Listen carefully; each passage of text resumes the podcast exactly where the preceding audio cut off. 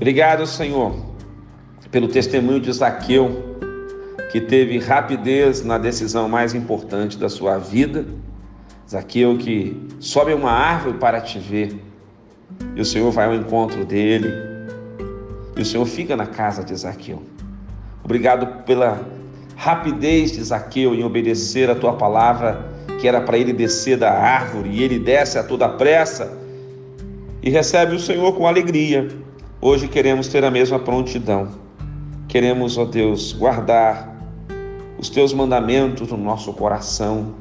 Queremos ajustar a nossa vida de acordo com a tua palavra. Obrigado porque Zaqueu nos ensina a sermos rápidos nas decisões. Zaqueu foi rápido, ele restituiu aos pobres tudo que ele havia roubado. Ele se arrependeu verdadeiramente dos seus pecados. Hoje também nós nos arrependemos dos nossos pecados, queremos reparar os nossos erros e queremos viver na tua presença, fazendo a tua vontade. Consagramos a ti esse dia.